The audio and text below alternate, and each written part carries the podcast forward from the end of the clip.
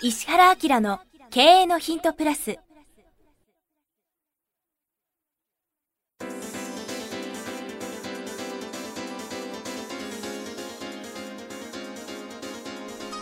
ポッドキャスト石原明の経営のヒントプラスは勝てるビジネスモデルや売れる仕組みの作り方。経営者や起業家が持っておくべき能力とその磨き方。リーダーの育成や強い組織の作り方などについて経営コンサルタントの石原明がリスナーの皆様からのご質問に直接お答えする形でお伝えしていく番組です。企業を継続発展させるためのノウハウを提供する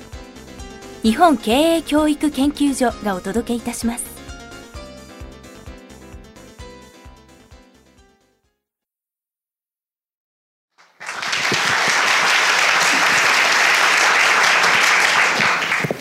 こんにちはプロインタビュアーの早川洋平です。石原明の経営のヒントプラス今日は第311回をお届けしたいと思います。石原先生よろしくお願いします。はいよろしくお願いします。さあリスナーの方のこれ気づくと思います。ちょっとね声が響いてるので今日は場所がですねこれ公開収録ということで、はい、第9回ということでなんかすごいね。はい。渋谷の某所で、え行っているんですけども。そもそもあれだもんね。どういう感じで番組作ってるんですかとかね、うん、なんとなくあの質問に対する答えをなんか1週間前から考えてるんじゃないですかっていろいろこうあのツッコミとかいろんな人が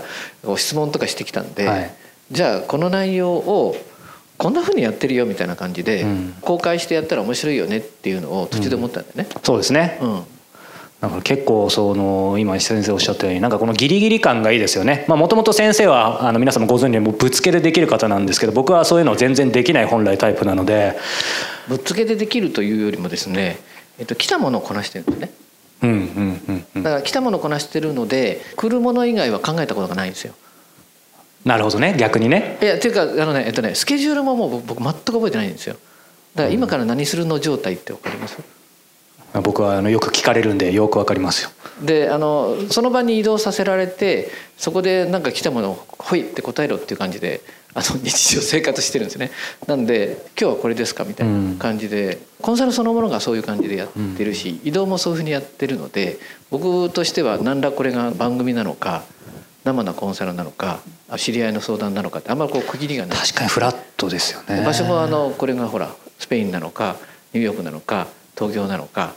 五反田なのか全然分かんないもんね、だからちょっと愚痴になるんですけど「経営の人グローバル」っていう海外版もやってるんですけどももう前日とかになると明日飛行機何時のどれだっけっていうふうに僕に連絡が来るんですよ。であの便が違うんで僕よく分かってないんですけど実は全部スケジュール立ててるみたいなね。ちょっと愚痴ですけど。僕一人で移動できないですからだから誰かいないともう。全然分かんないですよね。そうなんでおかげさまで鍛えていただいてるんですが、はい、ちょっと愚痴になりましたが、じゃあ本編入りましょうか。はい、えー、今日311回ということで20代の方から質問いただいています。ちょっと待ってくださいね。一応これ公開収録なんで質問問が一緒かどうか。はい今2人照らし合わせました。こんな感じですいつも。僕さっきこれ渡されたんですよ。で今日この質問これですみたいな。そうですね、はい、こんな質問いただいています。お金の使い方についてアドバイスをいただきたいです毎月の収入から日々の生活費を差し引いた額を全て貯金に回したところで多額の資産はなかなか生まれないと考えています、うん、とはいえ全てを投資やビジネスに費やしたとしても失敗した際に将来的に一文なしになってしまうリスクがあるのでそれはそれで怖いとも考えています。お金の使い方についてどのような方針心構えでいればいいのか何かアドバイスをいただければと思います。ということで。20代の方ですねへえなるほどね。すごいね20代でこの人。うん。なんかいろいろ考えるとこあるんでしょうね。えこれちなみに早川君だったらどう思う？これが逆質問なんですよ皆さん。もうなかなかね緊張するんですけど。これでもどうですかね？なんか20代だったら、ね、番組を通して僕はツッコミするじゃない逆にね。だから最初の頃の早川君と中間の早川君と最近の早川君のこう成長の度合いが著しいとかいう感じででもそれってまたプレッシャーをかけられた上で次答えなきゃいけないですからねこれ。そうやってコンサルするんですねってうんっていう感じになってるんですけどどう？これ。そうですね。でもなんかちょっと普通に答えるんだったらやっぱり20代で、まあ、この方独身なのか分かんないですけどであれば、まあ、かなり堅実な感じがするんですけどもうちょっと思い切思い切るというかいいんじゃないかなと思うんですよね。だから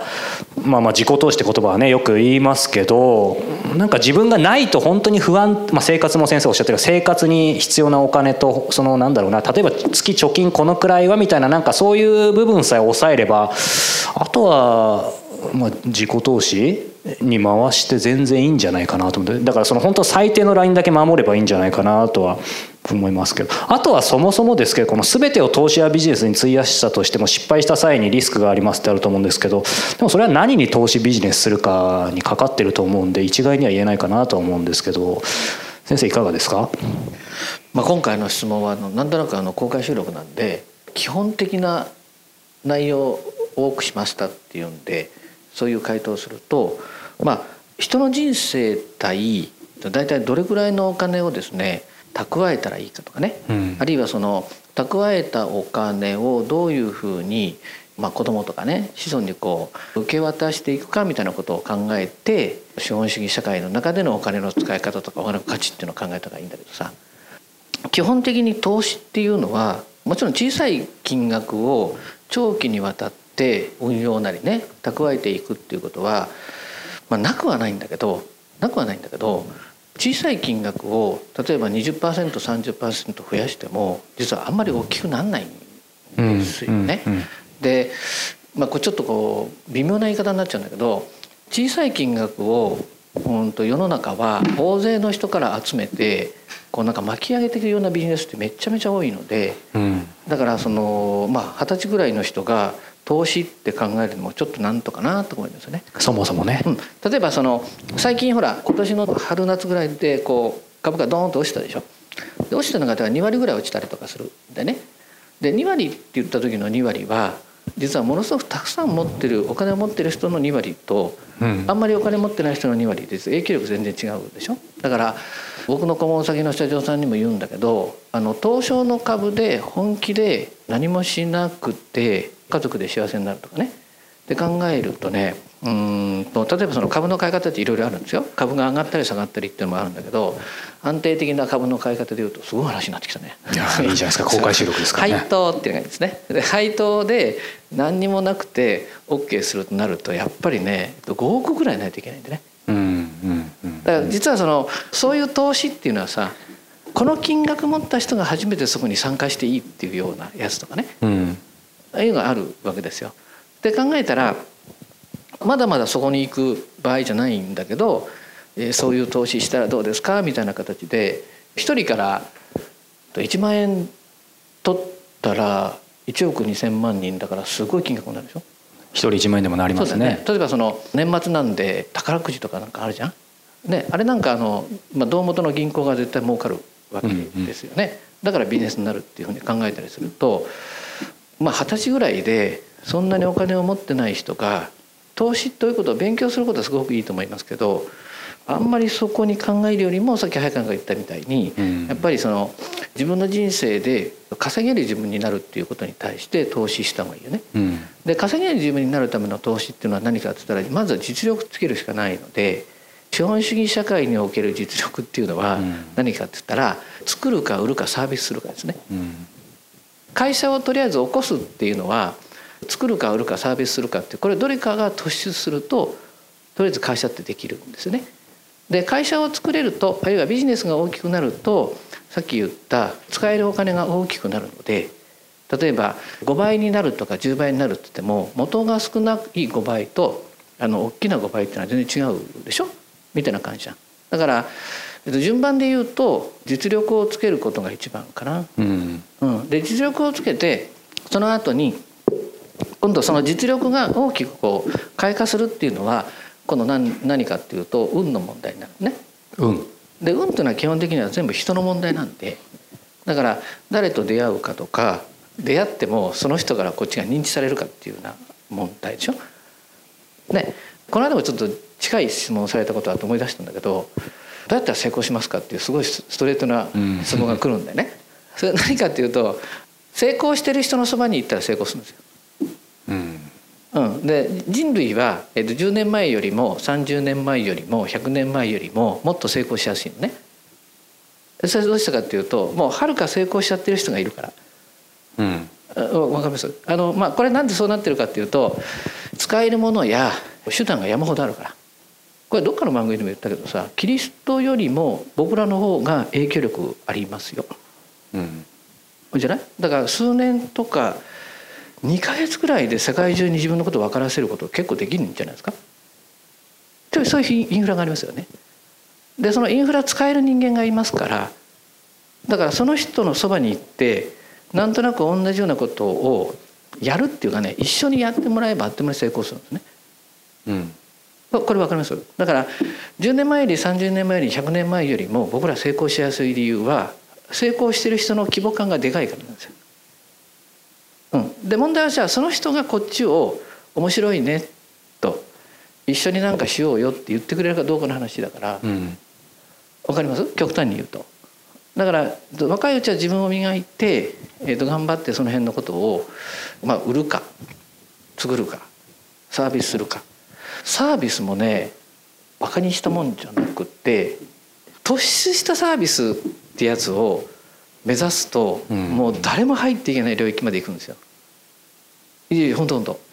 レベルが高いっていうのはとにかく繊細だってことなんでその繊細さについていけるレベルのものすごいサービスがあれば、まあ、語学はともかくねそしたらあのどこでも引き上げていけるわけですよ。そうそうでしょ？要するにサービスのレベルが高い人が誰をサービスして解放するかって話だから。わかります？例えば年収1億円の人を自由にさせて気分よくさせる人のと年収100億円の人を気分よくさせて自由にさせるのとね、1兆円ある人を自由にさせて能力を引き出させるっていうと実は自分の能力が誰と掛け算するかによっていくらにでも価値があってでしょ、うん、じゃない？だからそういうふうに考えると売るにしても、まあ、作るにしてもねあの、まあ、サービスって言う言うけどそのサービスにしてもじゃそういう可能性はたくさんありますからあの、まあ、目標を結構高くしておいて自分を磨くっていうのが一番よくて、うん、そうすると使えるっていうか投資できる金額にしてもすごく大きくなるし逆に言うと投資するチャンスとしても大きくなるんですよね。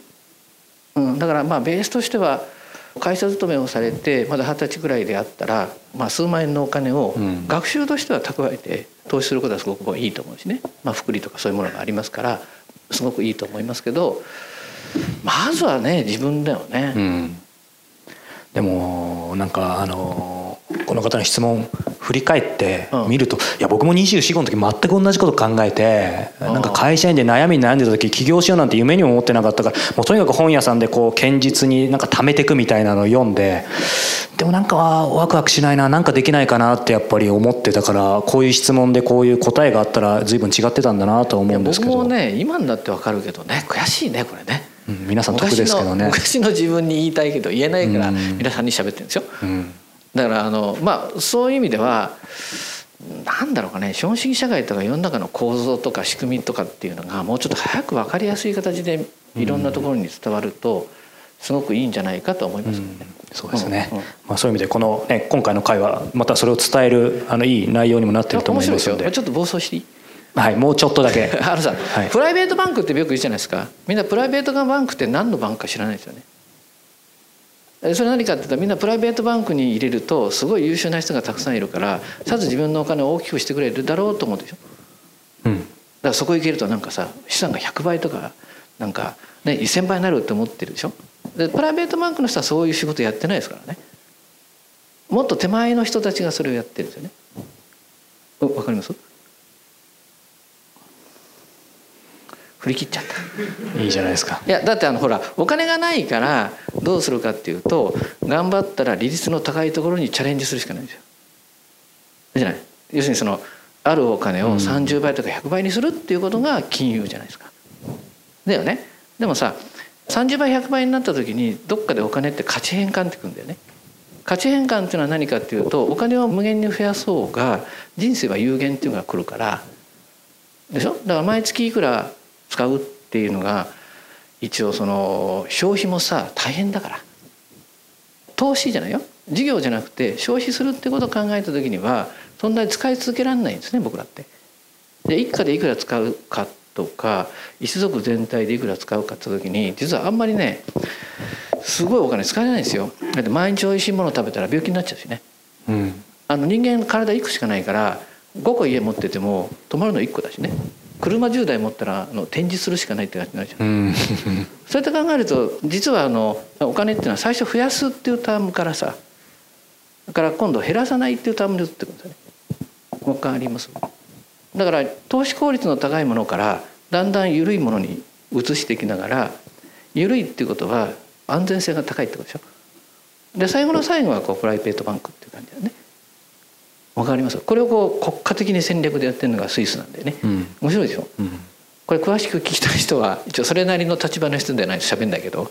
うん、でもあの結構結構触りとして知ってたのがいいよ。あのね、物事を考える時にこうね物事を考える時にこれって見ないで大枠からこれを見るの、もう絶対にそれを癖つける。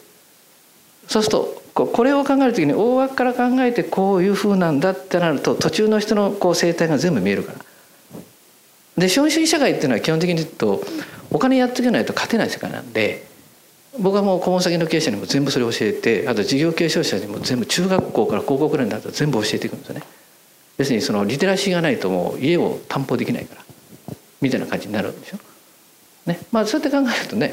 この人まだ前半っていうか家を背負ってまだ戦いに出たぐらいだから二十歳ぐらいだから、うん、と考えたらスキル高くして、誰とくっつくかみたいなことですよね。うん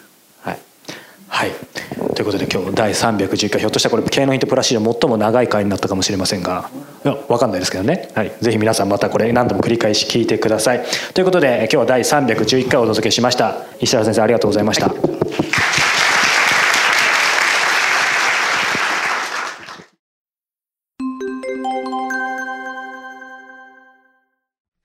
いつも経営のヒントプラスをお聞きいただいてありがとうございます。今日はですね、お知らせがあります。石原明の経営のヒントプラスの、これは何と言ったらいいんですかね、兄弟バージョン、プレミアムバージョン、ね、むしろ。はい石原明経営のヒントプレミアムのご紹介です。すでにご存知の方も多いと思いますが、改めて石原さんにこの石原明経営のヒントプレミアムについていろいろちょっとお話を簡単に伺いたいと思うんですけど、そもそもこの、まあ、コンセプトとか。これ、ほら、経営のヒントの方が Q&A なんですよね。だからまあ、いろんな形で質問していただいたことで、これは面白いなっていうことで、まあ、聞いてくれてる方全体にもね、価値があるなとか、あるいはコンテンツとして発信しておくことで、時間を過ぎてもね、まあ、3年後でも5年後でも10年後でも価値があるみたいな感じで、答えたいなってことをピックアップして答えてるんだけど、ただ、僕が言いたいことっていうのを、ね、しかも、リスナーの方たちにとって、実はこういうことを本当に知っておくたら価値がありますよみたいなことを逆に喋る機会がないなと。質問だから。Q&A じゃ限界ありますよね。そうそうそうそう。で、まあそれをその早川君とも相談しながら、じゃあちょっとその、まあアップグレード版として、うん、しかも言いたい内容を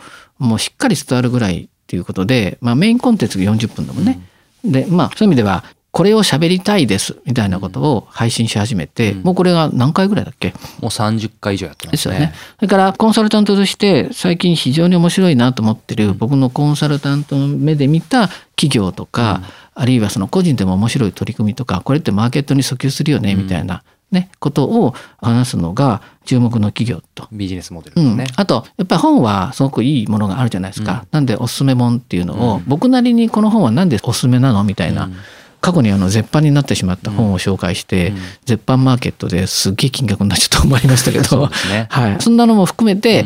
最近ってね実は本ってみんなネットで買っちゃうんですよ。でネットで買うのはいいんだけど知ってる本を買うわけですね。だから知識の深掘りはできるかもしれないけどやっぱり本はどっちかっていうとさ書店で買ったりしよね、うん、わーっと見渡しながら本が自分を読んでるみたいな感じで違う分野とか全く読まない領域のことにもちょっと刺激してあげたいなみたいなことも含めておすすめ本っていうのをそういう観点で出してるんでね。そうですね。なのでこの経営のヒントプレミアムはメインコンテンツ。まああの石原先生がしっかりね、うん40分話す。そうそう。まあ、つまり、えっ、ー、と、どこにいても聞けるその音声の、まあ、セミナーというか講演、深い話を聞けるっていう感じですね。だからまあ、タイトルがバーってあるので、うん、お試しどっか一個聞いてもらうと、事、うん、の重大さとかさ、はい、深さがわかると思うので、うん気に入っていただいたらいろんなコーナー聞いてもらったらありがたいですね。はい。はい、この石原明の経営のヒントプレミアム、毎月1回27日に発売します。過去に配信した回もすべて単品でも購入いただけます。で、これから配信する分についてはですね、定期購読とかその年間定期購読っていうのもあるので、うん、その方があの倍速音声もついたり、あとね、いちいち毎回買わなくてもいいので、そうですね。はい。特に12ヶ月の年間定期購読は、あの、先生の勉強会？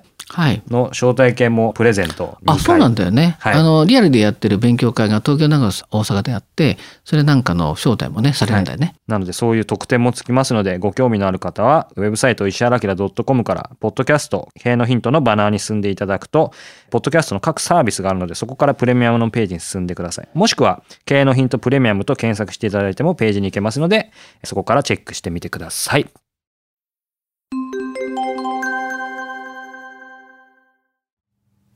番組よりお知らせがございます。当番組は第1回より無料で公開しておりますが、番組回数の増加により、ポッドキャストの登録数の上限に達したため、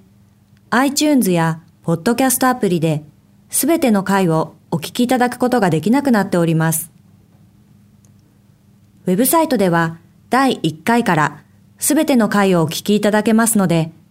ウェブサイト、石原明 .com のポッドキャストのバナーからアクセスしていただき、経営のヒントプラスをお楽しみください。今日のポッドキャストはいかがでしたか？番組では石原明への質問をお待ちしております。ウェブサイト石原明 .com にあるフォームからお申し込みください。URL は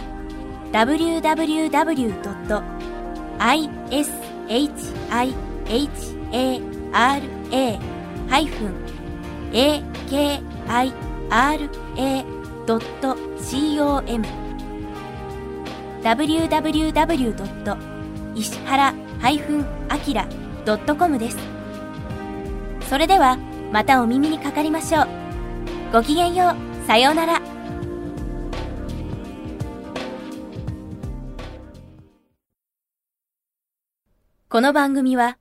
提供、日本経営教育研究所、プロデュース、菊田ス、早川洋平、制作協力、若菜はじめ、